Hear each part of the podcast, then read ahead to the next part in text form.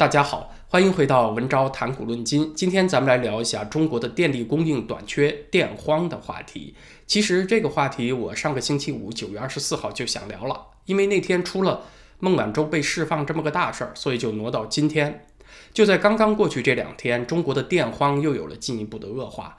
吉林省吉林市新北水务公司在九月二十六号那天啊，特别逗，他出了一条奇葩声明，震惊网络呀。他说：“为了执行吉林省有序用电的要求啊，其实就是电荒断电的意思啊。他说成有序用电，在墙内这么说，就说为了执行这么一个要求的精神，会不定期、不定时、无计划、无通知的停电，而且持续到二零二二年的三月份啊。现在才九月份啊，中间得半年呢。停水停电将变成常态。”就这一句啊，不定期、不定时、无计划、无通知啊，相当牛啊！你见过政府这么说话的吗？而这句话用两个字来替代，就叫任性啊！我想什么时候停就什么时候停，想停多久停多久，高兴呢就通知大家一声，不高兴我就不通知你啊！你也别来要求我，我对市民不承担任何责任。就这么一个目空一切、傲慢的形象跃然纸上啊！整个就是你能把我咋地？这么一副滚刀肉的形象。那这个通知在网上被转发就炸了锅了，影响过于恶劣，所以这个新北水务公司呢又出来道歉啊，表示要处罚责任人，谁发的这个通知啊，多半又是临时公干的啊，就去处罚他。但是咱们就从这一句“不定期、不定时、无计划、无通知”也能看出一点儿客观事实，就是当地政府对于电荒啊是两个没啊，没办法，没方案。他们也是陷入混乱，完全被动的。他们也不知道情况还会严重到什么程度，所以只能把责任推给老百姓了。你们自个儿去做好最坏准备吧。而且这种状况还得持续至少半年呢啊，成为常态。它确实是反映了中国电力供应短缺那种严峻的现实。无计划、无通知的停电给民生带来的危害已经显现出来了。啊，一位东北的网友在微博上披露，天气冷了，他们家已经开始烧煤取暖了。但是全家人睡着觉以后停电了啊，这个换气扇就不工作了，结果造成了全家一氧化碳中毒。还幸亏他母亲有心脏病啊！你看这事儿多讽刺，还说幸亏，因为他母亲有心脏病。这位网友半夜起来找药，发现了全家中毒，迷迷糊糊的打幺二零，这样全家人才得救。东北呢，由于马上就要进入寒冷的冬季，停电关乎供暖，关乎基本民生的安全，所以受到的关注比较多。但实际上，在中秋节前后，中国大范围的限电就已经开始了。广东、安徽、江苏、浙江、山东啊，都有普遍的限电的情况，造成工厂大批停产，受到的损失很严重。也有多位网友呢，在这儿留言要求我来聊一下这个话题。大范围限电在去年有一波，在年底，今年来的更早，同时波及范围更广，就说明电力短缺啊，它在成为常态。中国的朋友呢，可能得习惯这种状态了。那么，到底是什么原因造成的呢？这就涉及到中国能源产业的畸形结构。咱们要掰开了揉碎来说呢，是一大片儿，确实也有点烧脑啊。我这儿尽量做到。说的不那么烧脑啊，也请朋友们保持耐心看到最后。要用一句话总结呢，也不难，其实就是我们这个节目之前多次重复的结论：政府对价格的管制必然制造短缺。再重复一遍啊，政府管制价格必然制造短缺。电荒又是一个活生生的例子。中国的能源产业链，它的价格是高度受到政府控制的。当前最大的矛盾就是煤电顶牛，发电产业和煤炭产业，他们俩顶上了。煤是因，电是果，因为这两个环节产生了相对立的利益冲突，就造成了目前的用电紧张。简单的就可以称之为煤电顶牛。中国的电价呀，是弹性很小的，是政府高度锁死的，因为它涉及到。基本民生也涉及到企业，特别是广大中小企业的生产成本，所以政府高度敏感，它得去管电价。那么，关于中国的电价到底是高还是低呢？啊，这又是一个不同人感受有高度差异的话题。要是从普通民众和广大中小企业的角度看呢，目前的电价还是高了，那是因为中国人以购买力来衡量的收入啊，增长是很缓慢的，所以它对电价波动的可承受力就很小。什么三峡电站投入运营之后会使中国的电价降到八分钱一度啊？这种牛皮从来就没有实现过。但是呢，你也要看到，吹这个牛的时候是在八十年代，那个时候的八分钱，按照购买力啊，算上通货膨胀，现在也不止八分了，怎么也得翻几倍了。中国人的购买力增长缓慢呢，那是因为通货膨胀，再加上医疗、教育这些福利的领域没有什么增长。虽然社会财富总量增加了，但是大众在分配当中得到的实惠很有限，社会福利没有实际的增加呢，也就意味着政府没有利用这个增加的财富去分担人们的生活成本啊，再加上这头通货膨胀，看起来你的工资在涨，你的存款在增加，但是你的实际购买力增加非常缓慢。稍微有点风吹草动，经济不景气了，你马上又捉襟见肘了。所以在这种条件下，哪怕政府严格控制电价的上涨，大家还是觉得电费贵了啊！这又是另外一个复杂的故事。咱们这儿呢，不是专门为电力集团来辩护，不是为某个行业辩护，所以请大家不要会错意了啊！咱们接下来重点还是说煤电顶牛这事儿。中国电价是高度锁死的。锁的有多死嘛？中国的基准电价平均大约是每度三毛五到三毛六分。大家从这张图能够看到各个省的电力基准价，现实当中是基准价加上上下浮动的机制，所以人们从电费单上看到的价格很可能比这要高。可是发电的成本是多少呢？啊，二零二零年每度电的燃料成本就是三毛四分。如果再考虑到煤炭运输到发电企业路上的运输成本，那么中国的煤电企业们靠烧煤发电的这些企业，二零二零年普遍是亏损的。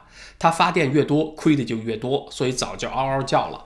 今年春天亏损的情况是有所缓解，那是因为去年冬天供暖的高峰季节过去了，这个电力的。消费高峰下去了一波，可是好景不长，又过了几个月就到夏天了。不管是工作场所还是家庭，都要开空调制冷，所以这个电力的消费嗖的一下又上去了，需求又上去了。而中国的发电企业们呢，还普遍在保本线上挣扎呢，它没有增加供给的积极性，所以一下子供需的缺口就拉开了。那当然到处都得拉闸限电了。说到这儿呢，可能有的朋友有点奇怪啊。除了煤电，中国不还修了那么多水电站吗？还有什么太阳能、风能这些新能源呢？都上哪儿去了呢？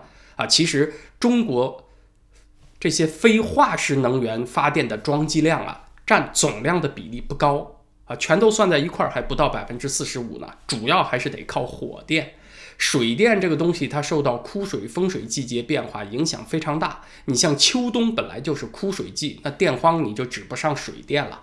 中国的电力来源。百分之五十五以上是靠火电，在北美火力发电主要是烧油啊，在中国主要就是烧煤了。煤呢又分成两种，钢铁行业用的煤叫焦煤，发电用的煤叫动力煤。咱们接下来所说的煤炭的涨价，指的就是这部分。既然电厂它不能随着市场需求的变化涨价，那么。这个煤炭的价格对于电厂能不能保本儿就至关重要了。当这个动力煤的价格涨到了一定程度，电厂它就到了用不起的程度了，那它没别的办法，只有降低这个发电量才能够止损。那这样电力短缺就显得非常明显了。所以咱们小结一下啊，因果关系是这样：大众的实际购买力。增长缓慢或者没有增长，企业的税负负担又太重，政府呢就只好严格控制像电力价格这种基本民生物资的价格，来避免太刺激民众啊！你说我都已经这么穷了，这些基本生活资料涨价还很离谱，那老百姓不炸了吗？啊，所以就得高度控制电力的价格来避免刺激民怨，于是呢就把压力转移给了发电企业。所以呢，这些发电企业们就成了猪八戒照镜子，里外不是人了。他要向发改委申请涨价呢，会被老百姓给骂死的啊！会骂他们是电老虎，完全不顾民生死活啊！当然，确实呢，这个行业当中腐败现象很严重，也有李小林这种特别嘚瑟、招人恨的人。一度呢，电力企业职工待遇也比其他很多行业好啊，让社会其他领域看着眼红。但是这些现象都不改变结构性的问题。这个煤电顶牛是个结构性问题，它是长期存在的啊。电力企业想涨价，被老百姓骂死；不涨价呢，他们对成本增加的承受力又很弱，所以呢，这就成了一个关键矛盾了。那另外一个关键呢，就是发电用的动力煤确实从去年开始涨价涨得很厉害了。煤炭的事儿呢，说起来又都是泪啊。中国本身是煤炭储量大国，应该不缺煤。但是呢，中国煤炭消费量的十分之一是需要进口的。为什么呢？因为进口煤炭的价格，如果关税维持一个比较低的水平啊，它的价格经常会比国产煤炭要低的。中国的产煤省份主要是三个：内蒙、山西和陕西。挖出来的煤矿呢，通过陆地运输到渤海湾，在这里装船，再运到华东、华南的发电厂。陆地运输这一段啊，成本比较高，海运是不贵。澳洲和印尼的煤矿呢，靠近海岸线，有这个地利之便，开采出来以后直接装船就运到中国的华东、华南港口，它全程走海运，所以你看起来虽然路途长，但它运输成本反而低。除了运输成本之外啊，开采成本呢？澳洲和印尼这边也有优势，因为人家是大型露天煤矿，开采起来很方便。而中国的陕西和山西经过多年开采，它那个表层煤炭挖的差不多了，得越来越往深里去了。所以国产煤呢，经常开采成本还高。所以对于烧煤的发电企业来讲啊，由于进口煤有成本的优势嘛，人家低价嘛，所以呢是愿意用进口煤的。可是政府这边呢，啊又要保护。中国的煤矿产业，他就给进口煤炭以配额，就不给那么多，就等于逼着发电厂，呃，本来这个电价锁死了，还逼着人家发电厂去用价格相对比较高的国产煤炭。那你觉得煤矿那边他们该笑了吧？啊，大伙儿都得求着我了，该我发财了。其实也不是，他们也在哭呢。那是因为当局不断的以环保的理由限制产能，也在打压他们。哭得最惨的啊，当然还得说是发电企业，他们得去高价买煤炭，不仅价格高，还不给管够。你说折不折腾人吧？北京的雾霾确实前几年是闹得比较厉害。那习近平说了，我们要青山绿水，我们要可持续发展，我们不要魔都妖境啊，那个弄得雾腾腾的，分不清是阳间还是阴间。从二零一六年以后呢，对煤矿限产就管得很严，那这也卡死了发电企业去取得煤炭的供应能力。大家感受到的就是二零一六年以后限电越来越频繁，它就是这么来的。可是到这一步都还不算完，总加速师意犹未尽，还得再自残一把呢。就是去年开始和澳大利亚打贸易战，因为澳洲提出要独立调查新冠疫情的起源嘛。啊，北京一看这还了得哈，我得惩罚你，就减少从澳洲进口煤炭，寻找替代的供货方吧，一直又不顺利，所以从去年开始，这个动力煤价格就一路走高。所谓的标准煤，每千克七千大卡的热量，这种发电用的煤炭啊，在秦皇岛的价格，今年七月份就突破了一千块人民币一吨了。九到十月份呢？这些发电厂又要为冬季发电储煤，得补充库存，所以呢，大家又看到了一波这个煤涨价的高峰，同时也是限电的高峰。所以说到这儿，咱们总结一下啊，这个限电怎么来的？是两个基本矛盾造成的。一个呢，就是煤电顶牛，电价不能随便涨，不能随行就市的涨。而发电用的煤，它的价格却是随行就市的，那这下电厂就没辙了啊！这个煤价涨得太高，我只有撂挑子止损，我发电越多亏的越多，那我就少发点电吧啊！这是一个矛盾。第二个矛盾呢，就是煤炭行业内部的矛盾，又是对国内的煤矿搞限产，进口煤炭吧又不放开，又搞配额，又出于政治原因取消合同，所以呢，就造成这个煤炭的供应又不足。它就是这样一个盘根错节的结构性矛盾，关键是在于政府对每一个环节都施加很高强度的控制。那要解决这个问题，它并没有简单的解决方案，也没有无痛的解决方案。任何一种方案呢，都会有一些人蒙受损失的。啊，你说最简单易行的方案就是增加煤炭的供给嘛，就是降低关税，放弃进口配额，开放进口。那这样的话呢，可能国内的煤矿会蒙受一点损失。要解决电荒，最根本上的途径是得提升大众的购买力啊！大伙儿有钱了，消费能力高了，对于电价的波动啊就不那么敏感了。哎，这个时候去给这些发电企业价格上松松绑，你们可以涨涨价啊，这样发电企业们才能够有随着需求变化增加产能的积极性嘛。但同时呢，你电力行业内部也不能垄断，至少得有一定程度的竞争，通过竞争能够让价格降低，让消费者得到实惠。得这些方面方方面面做到了，才会有一个根本性的改观。那这些话题呢，咱们以后有机会再聊。老有人留言啊，你为啥不讲这个不讲那个？我确实没办法，在一个二十分钟的脱口秀节目里面，把一本五百页的书的内容都跟你说完了。在所有这些根本性的转变完成之前，中国民众那你就得承受频繁的停电，因为现在是到了这些问题显现的时候了。那这些问题什么时候解决，现状什么时候才能够扭转啊？所以呢，也请小粉红们在黑暗当中点燃一根希望的蜡烛啊，点燃心中的中国梦，保持正能量，加油啊！啊，今天剩下一点时间呢，我想再多说两句孟晚舟的事儿。我九月二十四号星期五做那期节目的时候，是刚刚得到孟晚舟要被释放的消息。他什么时候回国？还有两个加拿大人什么时候被放回来？我做节目的时候，消息还没出来呢。啊，而且这个美国司法部和这晚舟达成的协议，那个时候也还没有公开，所以那集节目出的比较早。今天有的评论呢，就得更新一下了。这两天墙内狂欢的一个重点啊，就说孟晚舟没认罪啊，所以我们赢了。啊，这是对美帝斗争的重大胜利，这一点我在九月二十四号星期五那期节目当中就预料到了啊。事实情况也确实是这样，内宣的欺骗，它经常是利用中外语言上的歧义，还有中国老百姓对于司法程序的无知。孟晚舟在和美国司法部达成的协议里面是承认了对方指控的内容，而且签了字了。其实这就是中国人通常所说的认罪协议了。在英文当中，wrongdoings 就是不当行为和 guilty 罪，它确实是两个概念。你是不是有罪 guilty？它是针对检察官所提起的控诉，法院来做出的裁决。这个案子的进程呢，是由检察官来控制的。检察官决定推迟起诉，那当然被告就不用当下在法庭上认罪了。